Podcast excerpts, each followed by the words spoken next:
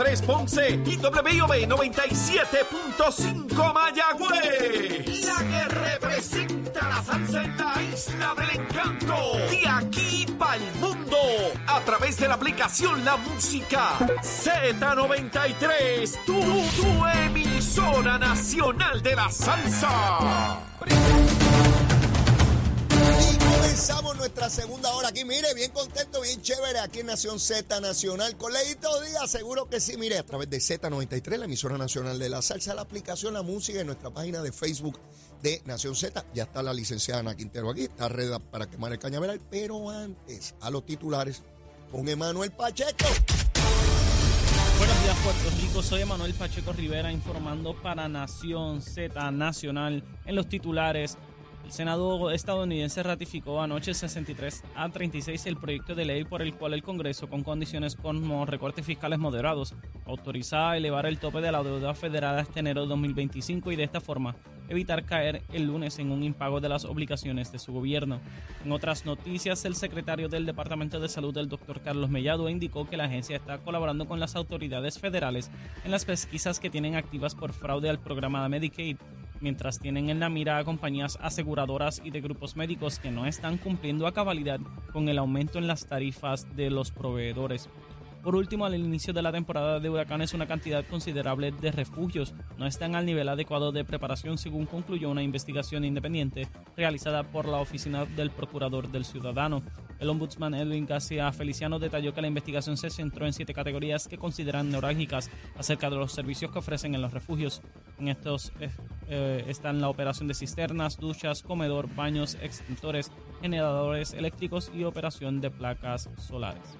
Hasta aquí los titulares, les informó Emanuel Pacheco Rivera. Yo les espero en mi próxima intervención aquí en Nación Z Nacional, que usted sintoniza a través de la emisora nacional de la salsa Z93. Hablándole claro al pueblo. Nación Z Nacional, soy Leo Díaz. Buenos días a todos. Leo Díaz en Nación Z Nacional por la Z.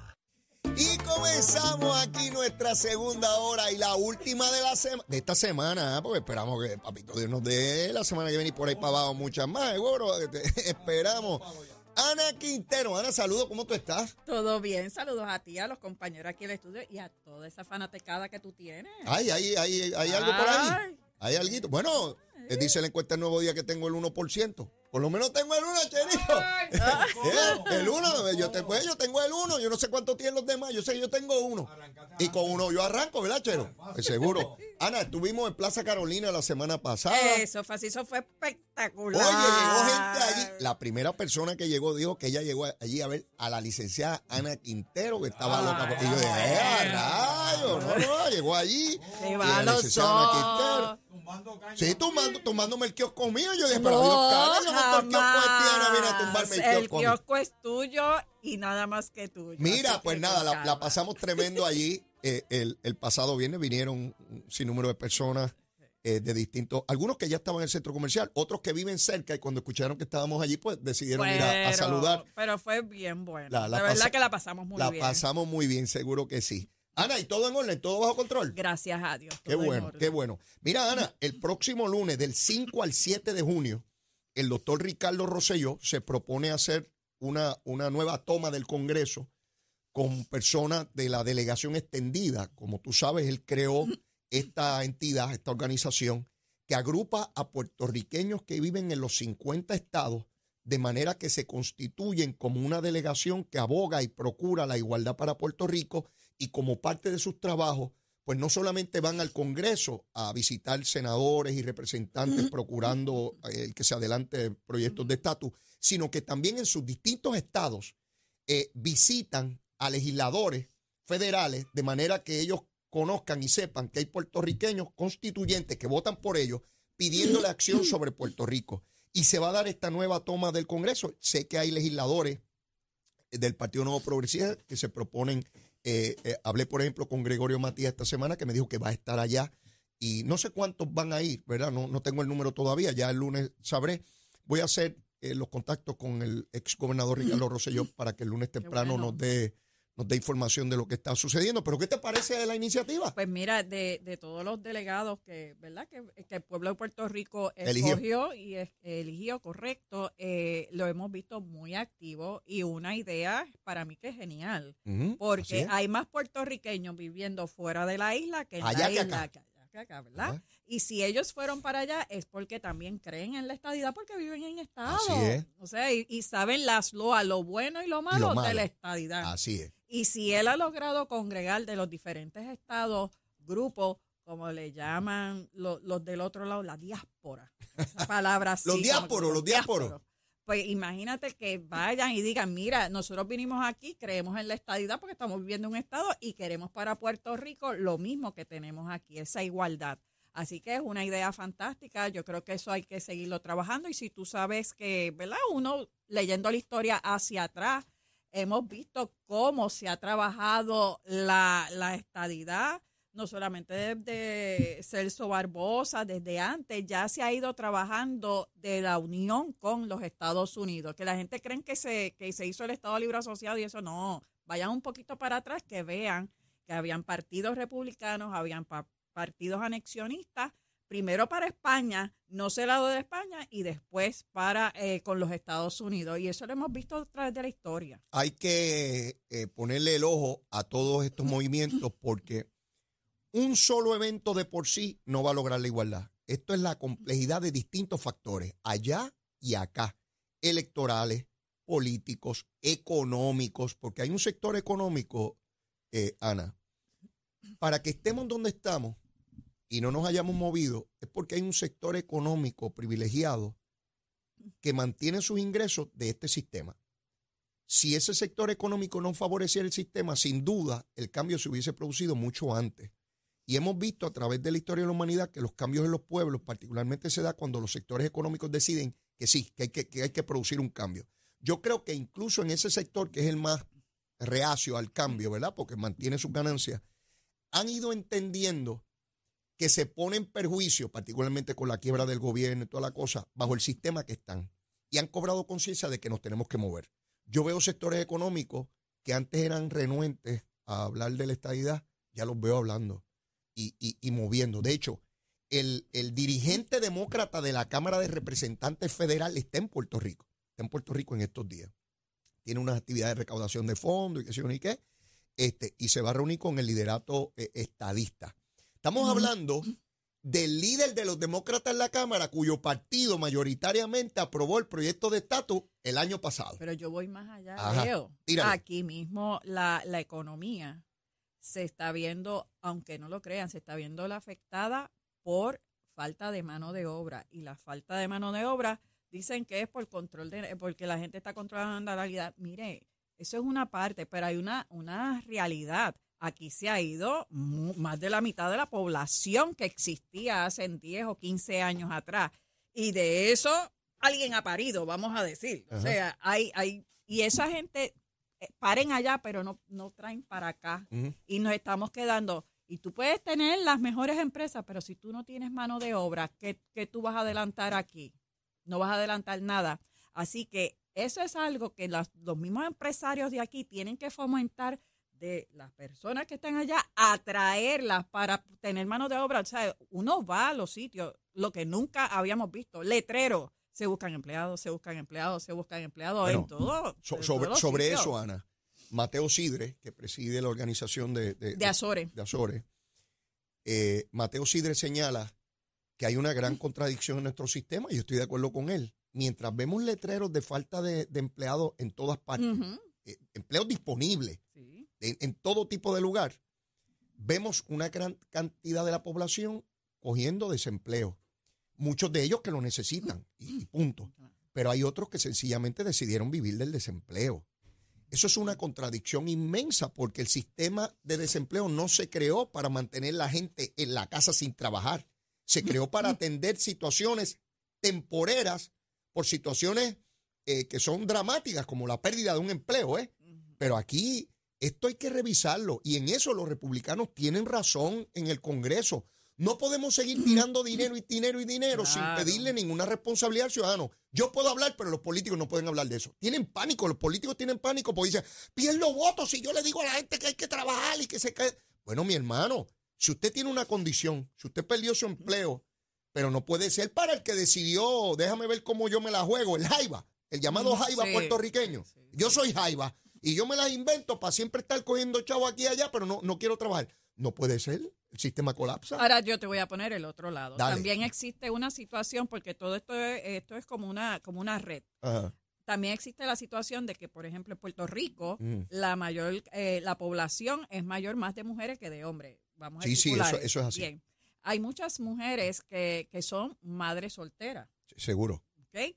Hay muchas damas eh, que tienen hijos con condiciones o la situación de quién me busca al nene, que quién me lo lleva, que quién me lo trae. Así es. Se pone la difícil situación y ya los abuelos no están para criar Mm. porque los muchos abuelos siguen trabajando por la situación económica también. Mm. Dicho eso, hay muchas que tienen, la opción es que pues me tengo que vivir del gobierno, porque mi hijo tiene una condición de salud, porque mi hijo está en educación especial, porque yo tengo que atender a esa población que son mis hijos y están desempleadas y muchas tratan de trabajar desde la casa y eso, pues a través de la pandemia, ah, pues, pues que pudieron trabajar, pero ya no, ya todo el mundo tiene que ir porque ya pues se levantó todas las restricciones.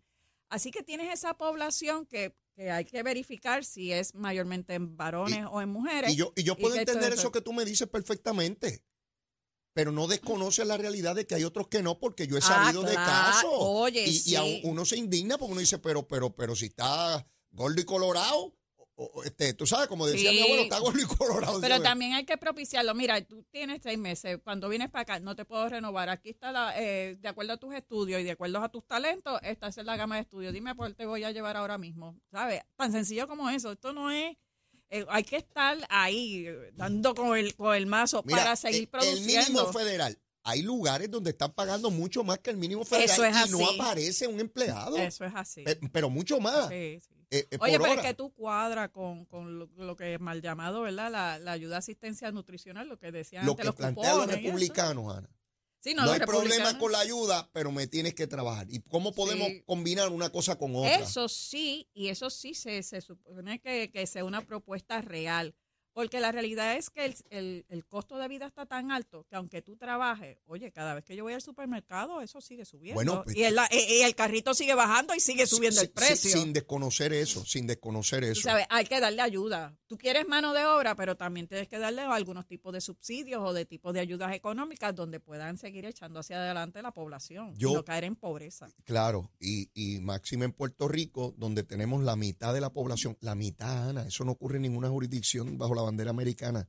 La mitad de nuestra población depende de la tarjeta de salud del gobierno para tener servicios médicos y medicina. Claro. Y esa misma mitad de la población necesita la tarjeta de la familia para poder comer. Sí. ¿Tú sabes lo que yo quiero?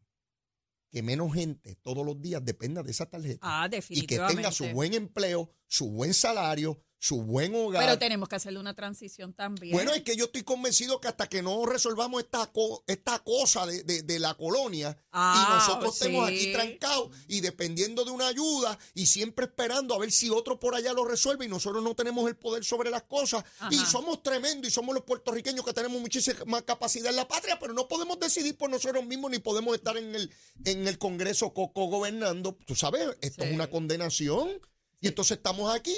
Ah, porque es lo mejor que podemos tener, dice un liderato político. no, no, aquí. podemos, no podemos ser conformistas, porque eso era lo del jíbaro en, en- en los siglos pasados, ¿sabes? Ese, ese conformismo no Ah, debe como me dieron zapatos, pues ya qué bueno que me dieron unos ¿Te zapatos.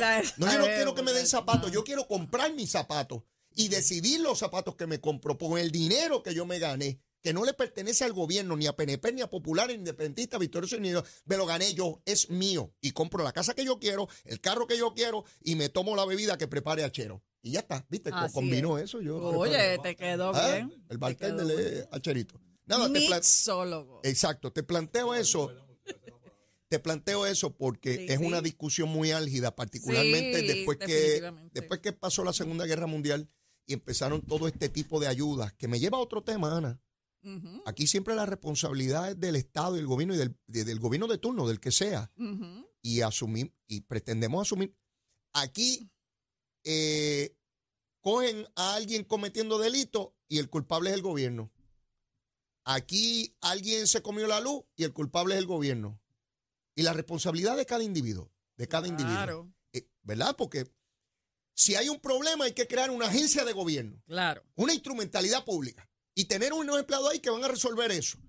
Eso no funciona así, Ana. No, no. Y mientras más el Estado, los gobiernos, relevan a los ciudadanos de responsabilidad y se la adjudican a un ente etéreo, una cosa que nosotros pensamos el gobierno como si fuera un ser humano que camina. Sí. El gobierno es una cosa por allá, unos, unos edificios, unas oficinas que hay una gente que trabaja.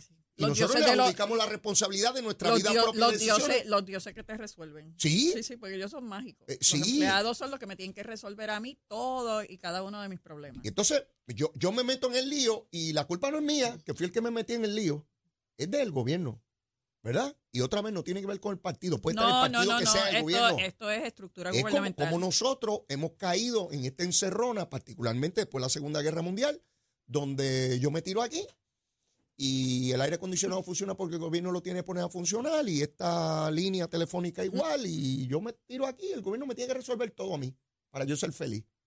Y yo no creo en ese tipo de gobierno, yo no creo en gobiernos grandes que controlan la vida humana. Yo Sí. creo en que el ser humano es el centro y el gobierno tiene que ser el más pequeño posible. Por eso soy republicano, Ana. Por eso, digo, está bien, tú me miras así con cara de pena. Pues to- todo pájaro tiene su destino, está bien, pues ese fue el mío. Muy bien, muy sabes, bien. pues, así soy yo, así es leíto, republicanito. Que de hecho estoy, estoy prófugo del Partido Republicano, Ana. De verdad. Por lo menos Mike Pence, el que fue vicepresidente de Trump, dice que va a correr. Sería el único de ese partido que yo miraría porque tiene un respeto por las instituciones enorme. No le hizo caso a Trump que quería que desconociera el resultado electoral y quería que invalidara. Una cosa inconstitucional, pero tú sabes cómo es Trump. Y el de la Florida no me gusta tampoco. El de Santi no es ningún santo. El de Santi ese no es Ajá. ningún santo. Y yo prefiero a, a Pence. No tiene para mí ninguna posibilidad porque el sector conservador a ultranza del Partido Republicano lo ve como un bandido que traicionó a Trump. Por lo menos esa es mi apreciación. Sí. ¿Cómo tú lo ves? Sí, sí, sí, sí. Así es, pero tiene, tiene, tienes razón. Yo si fuera republicana, ¡Ah! estaría, Mira cómo si fuera republicana Mira. estaría en tu línea, porque Ron DeSantis utilizó a los latinos para llegar a la gobernación y ahora pues no me sirven porque ahora yo voy para la presidencia y yo soy de una postura tan ultraconservadora que ellos no pueden entrar en mi reino. Fíjate que, qué doble discurso. Bueno, así, así, así son algunos políticos. Sí. Me decía un viejito que iba al colmado de papi y bebía ron. Ron Don Q en cono. Bebía. Fumaba por mol sin filtro. Bueno, se explotó con el tiempo. no, ya lo creo. Pero, yo de- sí, no, no, aquello era terrible. Me decía, mira, los políticos son como el flamboyán. Florecen y florecen, al final lo que dan son bellotas. Decía él, después de tanto florecer lo que dan son bellotas. No daba ninguna fruta, ¿verdad?, que, que- que Sí. pudiésemos atender. A tono con eso que pasa en el Partido Republicano, Ana. ¿Tú sabes quién es el contraparte?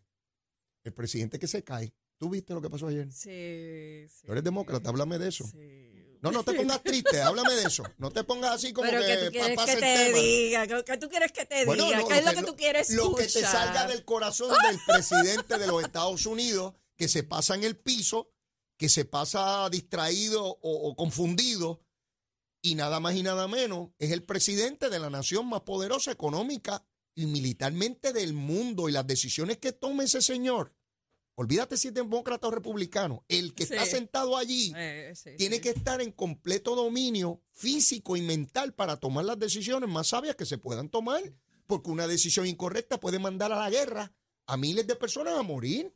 Y yo veo eso lo veo como una gran tragedia. Sí, sí. Por lo menos la última caída, él mismo estaba haciendo señalamiento de que el, col- el cordón del teleprompter estaba en el medio y él no lo vio Ana. y se cayó. Digo, yo, yo Ana, tengo lo que yo observé. Ana, pues, Si yo me paro de aquí, Ajá. puede haber cincu- 50 cocodrilos Sí. ahí. Pero si yo los estoy viendo, no le voy a pasar por el lado a los Pero cocodrilos. yo creo que yo creo que su staff sabiendo la condición que desconocemos, ¿verdad? La condición que esté, pero lo hemos visto Algo en varias tiene. ocasiones esto, Y tienen que estar pendientes a eso para evitar esas circunstancias. No obstante, fuera de las caídas, vamos a, en términos intelectuales. Hasta ahora no he visto ninguna queja a nivel intelectual de las decisiones que se estén tomando, conjunto con sus gabinetes, ¿verdad?, de asesores.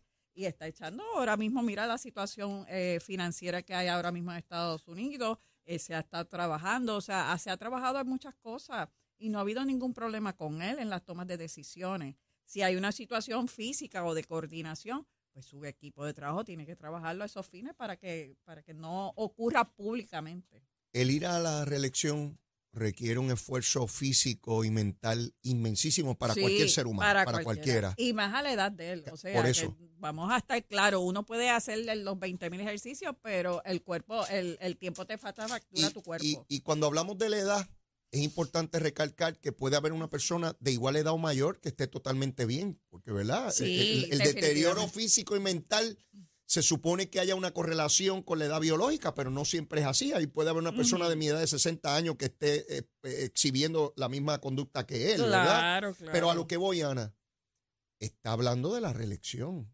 Sí, y está hablando de si es reelecto, está cuatro años más. sí, sí. O sea, es mucho tiempo, Ana. Y entonces, en política yo sé cómo funciona esto. Este es el gallo que gana. Olvídate, si se nos muere después, bregaremos con él, lo enterramos y bregamos con otro. Este, y, y yo tienes creo la vicepresidenta. que no tiene el desempeño ah, más. Sí, más, ¿verdad? No, la no de tienen, punta. tienen, la tienen, no sé. Para pues mí- todo es como la tienen. Para mí ha, sido una decepción porque yo esperaba de Kamala Harris mucho más. Te lo digo como republicano. Pero, yo pero, esperaba pero mucho hay más. que ver cuál es la dinámica que se está llevando, ¿verdad? De que sea él la única figura que salga y el- la vicepresidenta. pues, Hay un Kennedy por ahí dando vueltas, pero no, como que no, no, No despunta no, no, no todavía. coge viaje. No creo que. ¿verdad? Oye, eh, nosotros hablando aquí y, y hemos visto en tanto en Estados Unidos como también en Puerto Rico Mm. la escasez de personas ávidas para posiciones políticas. No hemos visto tanto, o sea, y, o, o personas, o sea, para, para estar en un puesto como presidente, tienes que tener una habilidad y unos conocimientos, Sí. por más que te digan que tú lo sacaste del pueblo, del, del, del- de la calle y lo pusiste ahí, sí, porque esa es la democracia, tú escoges el que tú quieres que Sí, esté ahí. Primero tiene que ser una persona capaz, inteligente. Pero yo preparado. entiendo, yo entiendo, y nosotros llevamos más de 30 años en esto de la política. ¿Quiénes somos nosotros? Eh, tú y yo. Déjate de- Mira, no mires a Emanuel, que esa es la edad de Emanuel. Cuando, cuando nosotros nos iniciamos en esto, Emanuel estaba naciendo. Pero tú has visto este la, que la baja población, la situación de, de capacidad intelectual Ajá. que se requiere para unir todos los, andamiajes y poder llevar un país no es fácil. Y estamos viendo escasez de esas personas. Estamos viendo esa escasez. concurro. Los vemos en sectores. Ah, pues yo soy experto en este sector, yo soy experto en ese sector, pero el que necesitamos que una todos esos Todo eso. sectores, todo ese andamiaje, para esto, estamos en peligro de extinción. Bueno, yo A puedo, nivel, puedo concurrir en nivel de contigo. Estados Unidos. Puedo concurrir contigo Ajá. sin ánimo de caer en esta cosa de que los tiempos de nosotros era mejor. Porque eso pasa No cuando uno a llega a cierta edad, que no. empieza a decir que, que los tiempos sí, nuestros sí, que era bueno. Pero sí, puedo concurrir contigo. Yo no sé si es la falta de interés en el proceso político, Ana. Eso es lo que yo de, de que, pienso. de que sí hay personas con, con el talento. con la capacidad pero ah, pero yo ahí ahí yo no no me voy a meter por diferentes situaciones. Por ejemplo, aquí en Puerto Rico, la gente que va para un puesto político se siente que el día que juramente tiene los federales por un lado de, de la yugular y por el otro lado el FEI en Puerto Rico. Y otro sector diciendo que es un pillo, un corrupto, no importa la Sí. capacidad ni experiencia que tenga. Porque es la manera de descartarte de entrada sin evaluarte Claro. quién rayo tú eres. También está la situación económica, o sea, los, los, los, los salarios que reciben no son una remuneración que tienen muchos de ellos que pueden generar más dinero fuera sin ningún tipo de ayuda económica. Ahí, ahí tienes otro punto. Para mí En es absurdo que el gobernador de. Puerto Rico tenga un salario de setenta y pico mil dólares. Ah, porque vive allí y le pagan la comida. Mire, mire, mire. Eso es un salario de hambre. Claro, la constitución establece que para aumentarle el salario al gobernador tiene que ser para un cuatrienio posterior, no en el, no en el mismo Pero cuatrienio. empecemos, un, un empleado gubernamental, y vamos en todo, En todos los empleados, sí. Una tercera parte se queda el fisco con ella. ¿Mm? O sea, tú lo que viene, tú ves eso, ah, 10 mil, 15 mil, mira, usted lo que recibe son 2.500, 3 mil dólares, que cuando vas a la canasta básica tuya de tu hogar, cuando vas a, a la renta, o sea, ya por eso mucha gente tampoco quiere ser empleados públicos. Yo- ya se ha hecho tecnología, pero, pero se necesita Eh, más. sí, sin lugar a dudas, una persona que tenga una alta preparación y que tenga unos ingresos altísimos, no, no puede ir al gobierno, porque, porque sencillamente no puede. Pero el gobierno tampoco es para, para mantener ese tipo de, No, de vida. estamos de acuerdo. Hay, hay una aportación que se hace a, a la sociedad. Es bien complejo. Cuando yo entré a la legislatura, que entré pelado Ujú. eh, y salí igualmente pelado, Sí. eh, uno decía, bueno, aquí hay que llegar antes de uno comenzar a tener responsabilidades familiares o cuando ya uno está en una etapa de su vida donde ya uno salió de esas responsabilidades familiares. Me Exacto. refiero a, a la educación de los hijos. Claro. O sea, llegó un momento donde yo, si quería, si, si Zulma y yo queríamos darle determinada educación a nuestros hijos, yo, yo, yo no podía permanecer en el servicio es público. correcto. Eh, tenía que irme a la empresa privada como lo hice y, y- y no tenía otra, otra opción, ¿no? Este, y cada cual decide, ¿verdad? En, en- en qué, en qué lugar se mueve. Pero otra vez, volviendo a tu punto original, sí veo, sí veo una escasez generalizada en términos de personas que tú digas, caramba, fulano se va a postular, esa persona es tremenda. O sea, indistintamente si tú tienes diferencias ideológicas, Sí, sí. pero que reconozcan en la persona unos calibres excepcionales. Oye, pero fíjate en, lo- en, en los mismos partidos. El único partido que ahora mismo está reorganizado y tiene, eh, vamos a decir, figura en cada, en cada pueblo es el Partido Nuevo Progresista. Vete al Partido Popular. No tiene ni candidato No en San Juan, en la capital, que históricamente est- estaba todo el mundo corriendo Ok. ahí. No tienes en el mismo Victoria Ciudadana, son dos o tres. Treinta y pico de candidatos postularon a los mil y pico que son todo Puerto Rico. Partido Independentista, De igual manera. Proyecto Dignidad. Sí, a ir menos todavía. Si, si hubiera la efervescencia que ellos tratan de proyectar a Hasta nosotros. primaria. Exactamente. Y eso es lo que tenemos que ver cuando vamos a las urnas. Mira, son ya hora de ir a la pausa, Ana, pero cuando regresemos está media humanidad esperando cuál es la recomendación de... Mira, ya, Chero está... Prepárense Eh, en pal colesterol. Eh, Ah, hoy venimos con colesterol. Con Ah, pues colesterol. llévatela, Chero. Buenos días, Puerto Rico. Soy Emanuel Pacheco Rivera con la información sobre el tránsito. A esta hora de la mañana ya comenzó a reducir el tapón en algunas de las carreteras principales del área metro. Sin embargo, aún se mantiene taponada la autopista José de Diego desde Bucanán hasta el área de Atorrey, en, en cuya dirección también hay un carril cerrado. Igualmente en la carretera número 2 en el cruce de la Virgencita y en Candelaria en Toa Baja y más adelante entre Santa Rosa y Caparra. También la 165 entre Cataño y Guaynabo en la intersección con la PR22, como la PR5 y algunos tramos de la 167 y la 199 en Bayamón. Además, la 176, 177 y la 199 en Cupé y la autopista Luisa Ferré entre Montelledra y la zona del Centro Médico en Río Piedras y más al sur en Caguas y la 30, desde la colindancia de Juncos y Gurabo hasta la intersección con la 52 y la número 1. Ahora pasamos al informe del tiempo. El Servicio Nacional de Meteorología pronostica para hoy un día con cielos entre soleados y parcialmente nublados, con algunos chubascos afectando el sur en horas de la mañana.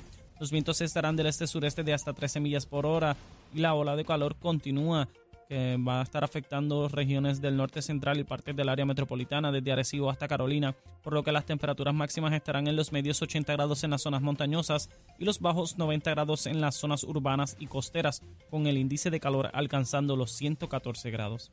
Hasta aquí el tiempo les informó Emanuel Pacheco Rivera. Yo les espero en mi próxima intervención aquí en Nación Z Nacional que usted sintoniza a través de la emisora nacional de la salsa Z93.